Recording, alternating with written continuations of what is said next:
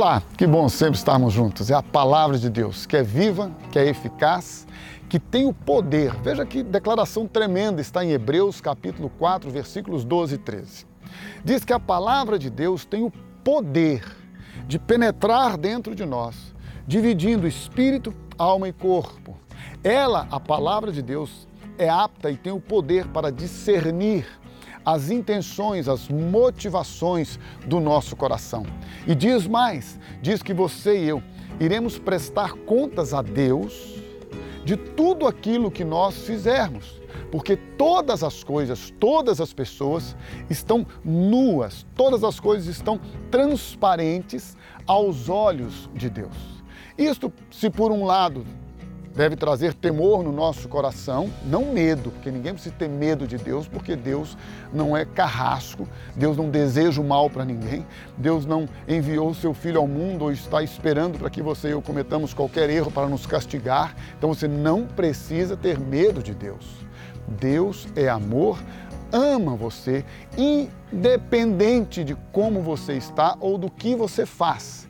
Ele não se agrada ele não se alegra, ele quer que todos os homens se arrependam do seu mau caminho, dos seus pecados, sejam convertidos, perdoados e experimentem a graça de Deus, o amor dele. Mas ele jamais vai castigar quem quer que seja.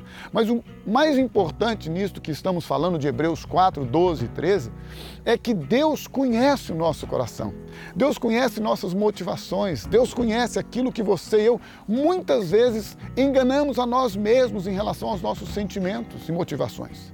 Então, quando eu descobri esse texto de Hebreus 4, 12 e 13, isso trouxe um refrigério para minha alma, ao mesmo tempo que trouxe um confronto muito grande, trouxe um refrigério, porque a partir daí eu pude descansar de que eu não preciso de fingir nem para os homens e muito menos para Deus, que conhece o meu coração de forma íntima, profunda e plena. Portanto, lembre-se, Deus ama você. Não adianta você e eu termos uma atitude externa para agradar os homens ou para aparentar algo bom para os homens, porque Deus olha o nosso coração, a nossa motivação. E o que eu mais desejo então é que Deus trabalhe no meu coração.